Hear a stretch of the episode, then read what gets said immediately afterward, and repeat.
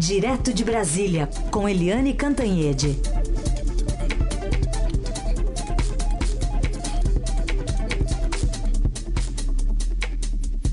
Tudo bem, Eliane? Bom dia. Bom dia, Carolina. Bom dia, ouvintes. Vamos começar falando sobre essa volta do recesso forense, né? Ontem o, o Supremo Tribunal Federal mirou, parece, na direção do governo, tomou uma série de decisões emblemáticas, passou alguns recados. Eu queria começar falando primeiro sobre o, os recados, né? O que, que a gente pode entender a partir das decisões tomadas ontem. Olha, Carolina, no boliche, quando você atira a bola e hum. derruba todas as garrafinhas, isso se chama strike. É. Né? O Supremo Tribunal Federal ontem fez um strike eh, nas decisões do governo e em relação ao governo. Ou seja, foi uma enxurrada de derrotas para o governo Jair Bolsonaro no primeiro dia de trabalhos do Supremo Tribunal Federal após o recesso. Foi uma atrás da outra. A gente pode, depois a gente pode até detalhar, mas eu vou citar rapidamente. O plenário é, simplesmente cancelou por unanimidade a medida provisória do governo que tentava jogar a demarcação de terras indígenas para o Ministério da Agricultura, tirando da FUNAI.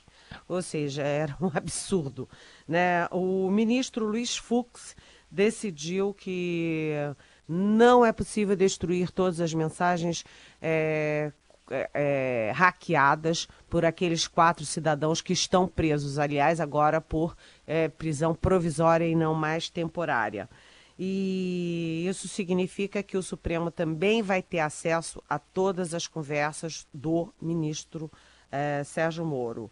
E, por fim, o Alexandre de Moraes, o ministro Alexandre de Moraes, simplesmente é, cancelou todas as investigações feitas pela Receita Federal contra 133 pessoas, porque a Receita Federal foi flagrada, né, aí, enfim, devassando a vida financeira das mulheres de ministros do Supremo. Ou seja, a Receita perdeu, o Moro perdeu, é, a, a agricultura e a decisão do próprio presidente é, perderam também. Foi, assim, uma sucessão de derrotas do governo. Ou seja, como você usou a palavra recado, o Supremo deu um recado ao governo Jair Bolsonaro de que dois, é, o segundo semestre de 2019, segundo semestre do primeiro ano do governo Bolsonaro, vai ser quente. E tem muita coisa ainda é, na pauta. Por exemplo, aquela decisão é, do COAF de cancelar é, todas as investigações e processos com base em dados do COAF, da Receita Federal e da, Banco Central. Isso não é contra o governo, mas, enfim, é uma questão quente da pauta do Supremo. A suspeição do então juiz Sérgio Moro para julgar o ex-presidente Lula e a questão da prisão após a segunda instância, ou seja, foco muito forte no Supremo nesse segundo semestre. Vamos começar detalhando então algumas dessas decisões, né? Ontem foi por unanimidade que o Supremo manteve a demarcação de terras indígenas com a FUNAI. Nessa retomada das atividades, o julgamento foi marcado por críticas do ministro Celso de Mello à reedição pelo governo de uma medida provisória é, nos mesmos moldes de um texto que já havia sido rejeitado pelo Congresso, o que é proibido, e a gente tem um trechinho do Celso de Mello. Medida provisória clara e expressamente rejeitada pelo Congresso Nacional. Traduz uma inaceitável transgressão à autoridade suprema da Constituição Federal e representa uma inadmissível e perigosa transgressão ao princípio fundamental da separação de poderes, consagrada, como sabemos, no artigo 2 da Lei Fundamental da República. Qual o peso dessa fala, Eliane? Nossa, é um peso enorme. É, o Celso de Mello é o decano, é o mais antigo ministro do Supremo, e além de ter a questão formal dele ser o mais antigo, ele é muito denso, preparado, né, tem vo votos longos. Quando o Celso de Mello fala, todo mundo para, né? Fica aquele silêncio prestando atenção. E uh, ele pegou assim o cerne da questão. Você viu que foi uma decisão por unanimidade, portanto, os ministros todos uhum. viram nessa posição do presidente Jair Bolsonaro uma decisão de confrontar eh, o Congresso Nacional e, de, e, confrontar a Constituição. Por quê? A Constituição diz que medida provisória é, do governo, que é derrubada pelo Congresso, não pode ser reeditada pelo governo no mesmo ano que ela foi é, derrubada. E o que, que o presidente Jair Bolsonaro fez? Exatamente isso. O Congresso derrubou a medida provisória é, sobre demarcação de terras indígenas e o Bolsonaro empinou o nariz, disse eu quero e foi lá e fez de novo. E, além de tudo, é, o Supremo votou pela questão formal jurídica, mas há também a questão de conteúdo demarcação de terras indígenas no Ministério da Agricultura é simplesmente você botar a galinha, né, o, é, sob controle da raposa, a raposa tomando conta do galinheiro. Ou seja, foi um voto do Celso de Mello muito duro, mas ele falou em nome do Supremo e a votação foi em plenário por unanimidade. Bom, outra decisão foi do ministro Luiz Fux, que decidiu que os documentos dos hackers não podem ser destruídos, como o Moro sinalizou, apesar do Ministério da Justiça já ter voltado atrás também nessa sinalização. Pois é, a gente lembra assim rapidamente, Carolina, que o ministro Sérgio Moro, é, quando os hackers foram presos ele saiu ligando, é, falou pessoalmente com o presidente Jair Bolsonaro, de, avisando que o Bolsonaro tinha sido hackeado, é, e ligou para algumas, algumas personalidades, como o presidente da Câmara, o presidente do Senado, a Procuradora-Geral da República, avisando que eles também tinham sido hackeados. E, naquela ocasião, o Moro disse: olha, podem ficar tranquilos porque o, esse material todo vai ser destruído. E a própria Polícia Federal que é subordinada ao Ministério da Justiça, é, soltou uma nota dizendo: não, não é bem assim, né? porque ninguém pode destruir é, material colhido em investigação a não ser a justiça. Né? Não pode alguém, qualquer autoridade de poder nenhum, sair é, destruindo provas, é só um poder, o judiciário. E ontem o ministro Luiz Fux é, transformou essa regra num ato concreto. É, ele apenas, ele não só é, mandou impedir qualquer destruição de documentos, como pediu para que a Polícia Federal envie ao Supremo todo aquele material. Aí, Carolina, assim, agora como avaliação, né, análise. É, nessas conversas todas que o Supremo agora vai ter acesso, estão lá conversas é, que são, pelo menos, constrangedoras do então juiz Sérgio Moro com o procurador Deltan Dallagnol.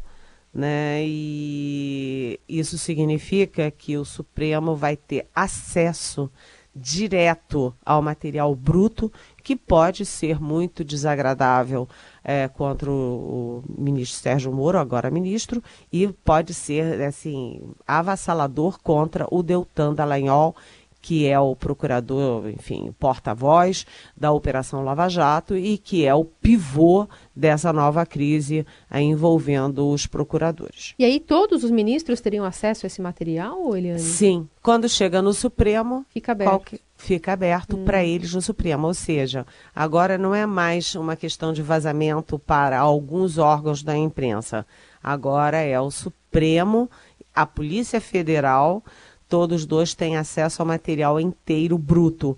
E além disso, né, ao ligar para os, uh, os hackeados, o juiz, o ministro Sérgio Moro sinalizou que ele também teve acesso, o que ele nega. Bom, e mais um desdobramento do Supremo ontem, a decisão do ministro Alexandre de Moraes, que vetou as investigações de familiares de ministros do Supremo pela Receita e já começou a ser criticado por isso. É, o ministro Alexandre de Moraes, é, ele simplesmente é, suspendeu todas as investigações da Receita Federal envolvendo 133 pessoas. Mas, na verdade, dessas 133 pessoas, importam principalmente duas: as mulheres as esposas dos ministros Dias Toffoli, que é presidente do Supremo Tribunal Federal, e Gilmar Mendes, que é ex-presidente do Supremo. Porque numa das conversas é, é, hackeadas e depois vazadas, o Deltan Dallagnol, enfim, ele estimulava, ele participava do que os ministros do Supremo internamente consideram um complô, né, para, é, enfim, devassar é, quebrar o sigilo fiscal de mulheres do Supremo, enfim, como se tivesse assim uma, um, um grande conluio dentro da Receita Federal. Então, o, o, Alexandre de Moraes cancelou isso, a opinião pública, parte da opinião pública está contra essa decisão do Supremo, mas, do ponto de vista institucional, a decisão da Alexandre de Moraes tem muito sentido. Né? A Receita Federal não pode sair quebrando o sigilo e, principalmente, depois vazando o resultado da quebra desse sigilo de parentes ou ministros do Supremo Tribunal Federal. Ou seja, guerra aberta. Essa é Eliane Cantanhede, que continua conosco aqui. Já já ela responde as perguntas dos nossos ouvintes e também fala sobre essa decisão né, do, do Brasil em ceder, né, salvar o parceiro aqui do, da América do Sul, né, o Benítez do Paraguai, sobre aquela decisão que envolve Itaipu. Mas antes, Eliane, queria que você falasse sobre essa decisão do presidente Bolsonaro de aceitar anular o acordo bilateral que levaria o Paraguai a pagar mais pela energia de Itaipu, né, foi no mesmo dia em que a oposição ameaçou fazer, inclusive, um pedido de impeachment, né? Protocolar um pedido de impeachment para o presidente paraguaio Mário Abdo Benítez. Oba, posso puxar a sardinha para o meu lado? Fala do, fala do gol do Jair, vai. não, não. Não é isso? Eu queria falar que ontem aqui é, no, na nossa Rádio Eldorado eu falei isso, que o governo é, brasileiro tinha decidido uh, recuar, ceder e, uh, e, renegociar os termos do acordo, ou seja, salvar o pescoço uhum. do presidente Benítez no Paraguai. E aconteceu exatamente isso, por quê? É, e o meu, minha coluna de hoje é exatamente ufa né? Enfim, um gol do Jair, do Jair Bolsonaro, porque foi uma decisão é, tomada pela, pelo Itamaraty, pelo Gabinete de Segurança Institucional, pelo Ministério de Minas e Energia, que foi é, tratar a questão do Paraguai não do ponto de vista técnico, né, os preços de Itaipu binacional, binacional porque é uma empresa tanto paraguaia quanto brasileira, portanto dividem ônus, bônus e decisões, é, mas não poderia ser tratado só tecnicamente, mas politicamente. Então, o que, que o governo brasileiro fez? Cedeu, recuou do acordo, disse para o governo paraguai pode anular, o governo paraguai anulou o acordo, para, é, enfim, tirar do horizonte o pedido de impeachment do presidente Benítez. Isso foi muito importante. Por quê? Porque o presidente Benítez é um aliado direto do presidente Jair Bolsonaro. Os dois são paraquedistas. É curioso isso, os dois vêm da arma de paraquedismo do, do, do exército, ele do Paraguai, o Bolsonaro do, do, do exército brasileiro. E, além disso, o Paraguai tem é, uma história de muita aproximação com o Brasil. A gente, às vezes, até tende a considerar o Paraguai meio quintal do Brasil. E é um aliado importantíssimo agora é, que o Mercosul faz uma negociação com a União Europeia. E, além disso, o seguinte: você já imaginou se o Benítez cai? O Paraguai é o país que mais cresce na América do Sul nos últimos 15 anos ele tem uma média de crescimento de 4,5%, chegou a crescer 6%, enquanto o Brasil teve dois anos de recessão e não consegue crescer nem 1%. Então, o Paraguai está tendo uma economia muito forte, atrai muitos investimentos brasileiros e até produção de empresas brasileiras no Paraguai. É, são interesses econômicos e políticos muito próximos. E o governo brasileiro cedeu humildemente, é, aceitou anular o acordo que tinha sido feito e vai renegociar tudo em nome da governabilidade do Benítez. Parabéns, governo brasileiro. Vamos lá, as perguntas. A Eliane, aliás, a Lúcia manda mensagem aqui para Eliane. Falar em impeachment de Toffoli tem mais o papel de fazer de o fazer sangrar, de gerar cicatrizes na história do ministro no comando do Supremo, ou tem mesmo fundamento o pedido da deputada Janaína Pascoal? Nessa linha de raciocínio, Eliane, não seria necessário a oposição pedir o impeachment de Bolsonaro por quebra de decoro, por insinuações sem provas, nem que seja para registrar essa de desaprovação na história? Pergunta aqui da nossa ouvinte. Oi, Lúcia, bom dia, bem-vinda. Olha, é, essas coisas têm um efeito muito mais político do que prático. Né? Não há nenhum motivo prático para impeachment do, do presidente do Supremo Dias Toffoli. A gente sabe que a professora é, e jurista Janaína Pascoal merece todo o nosso respeito, agora política também, mas ela às vezes tem umas posições meio, vamos dizer assim, é, peculiares. E isso faz parte do jogo político, uma pressão sobre o Toffoli, mas não está no horizonte da política de Brasília, de lugar nenhum, impeachment de ministro do Supremo, muito menos do presidente do Supremo. Quanto ao é, presidente Jair Bolsonaro, é, impeachment não é brincadeira. Né? A gente já teve impeachment do Collor, impeachment da Dilma, essas coisas não funcionam assim. O presidente Jair Bolsonaro tem é, esses probleminhas todos que a gente sabe, que a gente fala aqui mas não há nenhum é, indício e nenhum motivo real para falar de impeachment nesse momento. Isso é uma questão perigosa, não é uma brincadeira. A Isabela disse que é nossa ouvinte de todos os dias e quer saber: o governo se sustenta por quatro anos com todos esses casos que ela já mencionou, né, que você já mencionou, e tantos outros que podem surgir? Acho que vai mais ou menos nessa atuada que você acaba de também falar, né, Eliane? Oi, Isabela, tem razão, Carolina, é na mesma atuada. É, o governo Bolsonaro, eles são, é, na verdade, são vários governos. Você tem o presidente Jair Bolsonaro causando espanto dentro e fora do Brasil, com as suas posições muito retrógradas em algumas áreas, a tentativa dele de re reescrever a história, a tentativa dele de rever as políticas ambientais, a tentativa de desacreditar as nossas instituições, fundações, comissões, tão importantes, com pessoas tão qualificadas. Enfim, o problema do governo é muito centrado no presidente Bolsonaro. Mas você tem, do outro lado, a área econômica muito firme, com grandes nomes.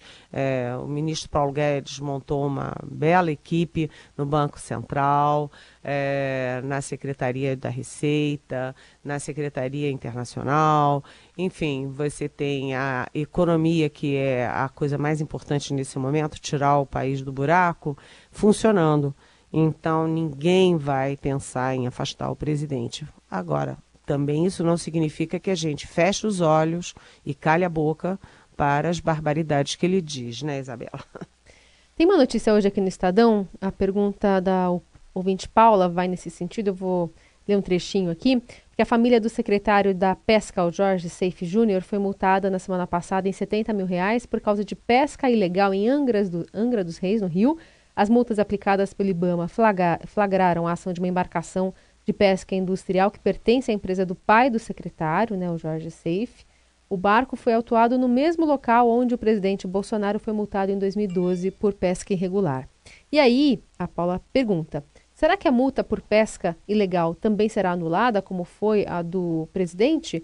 Outro erro do, do órgão fiscalizador, Eliane? Oi, Paula, tudo bem? É só uma coisa: o erro não foi do órgão regulador.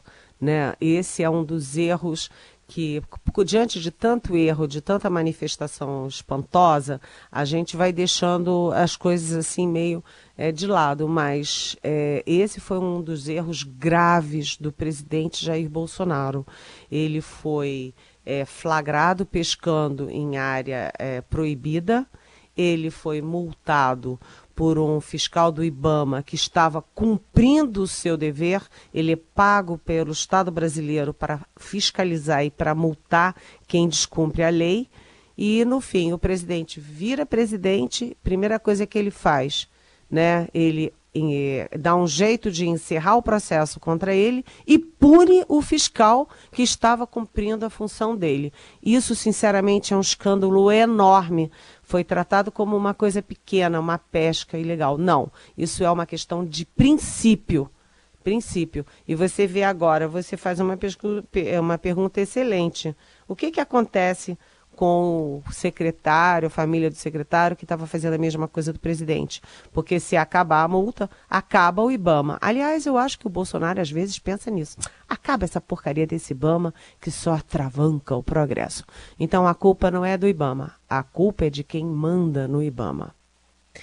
E também tem uma pergunta da nossa ouvinte, o nome dela é Vânia, ela quer saber a sua opinião sobre uma lei que foi publicada ontem no Diário Oficial aqui de São Paulo, porque os paulistas agora têm um dia para que se torne hábito orar e não criticar autoridades constituídas no estado de São Paulo e por toda a nação brasileira. É o dia de oração pelas autoridades da nação, né? É do deputado Reinaldo Augusto PV, na lei que criou essa homenagem no calendário oficial do estado. Então, é uma data que vai ser celebrada na terceira segunda-feira de cada mês, né? E o Diário Oficial também trouxe ainda a sanção e a publicação de outras três leis de caráter religioso no Estado. Oi, Vânia. E eu vou ter que admitir aqui, a gente inverteu os papéis. Você está me dando uma informação, sabe por quê? Porque eu tinha certeza que isso era uma fake news. Eu tinha absoluta certeza de que isso é tão ridículo, tão fora de propósito, tão inoportuno, que só podia ser fake news. Um dia de oração pelas é, autoridades constituídas, faça-me o favor. Se fosse um dia de oração é, pelos é, 12 milhões e 800 mil desempregados, eu ainda criticaria porque o Estado é laico, mas tudo bem, vai lá, faz sentido. Mas pelo amor de Deus, já que é oração, pelo amor de Deus. Gente, é, eu acho que o Bolsonaro está criando escola aí, né? Como ele fala muito em é, ministro do Supremo terrivelmente evangélico e tal. Estão levando a sério essa coisa de oração e de religiosidade. O Estado é laico, hein? Agora 9h31.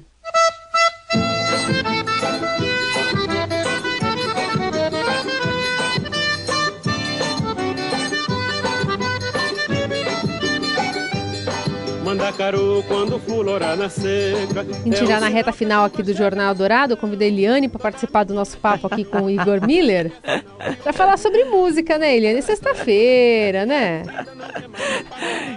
Eu vou contar uma fofoca para vocês, pode? Claro. Oi, Igor Miller. Bom bem? dia. Sabe que eu é, todo dia eu termino o programa, falo tchau para Carolina e para os ouvintes, mas eu não saio daqui não. Eu fico ouvindo vocês. Nosso papo é bom, né? O Igor Miller sabe muito, a gente sempre aprende um pouquinho com ele aqui. E hoje ainda para falar sobre é, um, né, um baita artista brasileiro, o Luiz Gonzaga.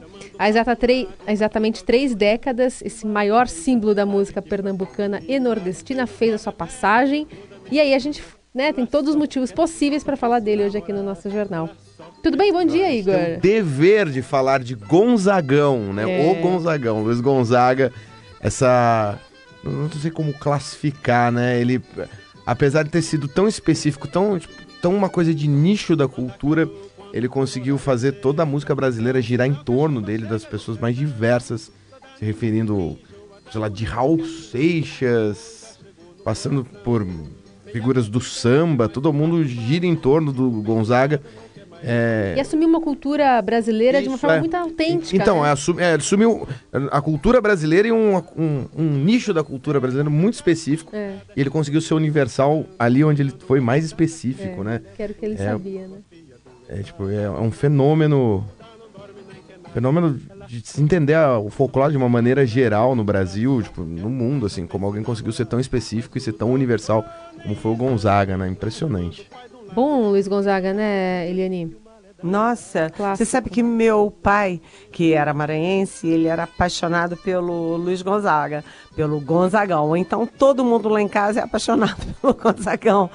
É, é assim, ele não fala apenas a alma da gente, como ele tem um ritmo, uma bossa que impregna ou impregna, sei lá, uhum. uh, as outras outras é, outros tipos de música, como o Igor acabou de falar, né? É, não, é muito, muito gostoso e é realmente um clássico. É, normalmente tem alguma associação, né, com uma alegria, né, com sempre um Sim. festejo, mas ele consegue também transpor toda a amargura do, do, do sertão, Sim. né, nas músicas e nas letras. Muito bom. É isso. Eliane, boa sexta-feira, bom fim de semana. A gente volta segunda, certo? Certíssimo. Beijo, Carolina. Beijo, Igor. Beijo. E até segunda-feira para todo mundo. Que o mal é da idade que pra tal menina não tem Já estamos, estamos aqui no, fazendo um. estamos aqui ué. xingando. Você que está acompanhando facebook.com barra Rádio Dourado. Vamos no ritmo, então? A, a Vamos no ritmo, a técnica? ficha técnica. Jornal Dourado desta sexta-feira. Teve a apresentação de Carolina Ercolim. Fulorar Nelson Volter e Moacir Biasi nos trabalhos técnicos. Produção e coordenação dele, Diego Carvalho. Emanuel Bonfim, nosso editor aqui do Jornal Dourado e da Rádio Dourado. Agora nesse eu não vou gingar, eu vou falar sério. Fala. A direção de jornalismo é de João Fábio Caminoto. E aí, vem shot, vem forró, Shot, vem baião, vem baião. tudo que você quiser aqui na programação arretada da Rádio dos Melhores Ouvintes, ó. Música brasileira já já não vai embora da Marisa Monte, tá chegando aí. Tem Marvin Gaye, que tem o seu swing também, tem a sua. Tem a o sua... swing é o que mais tem. É, isso é verdade. tem a Xadei já na volta com Rocks. Então tá, a gente volta segunda-feira no Jornal Dourado a partir das 6 a 1 tem o Dourado Expresso e agora você segue com a programação sob comando de Igor Miller. Boa sexta! Sextou.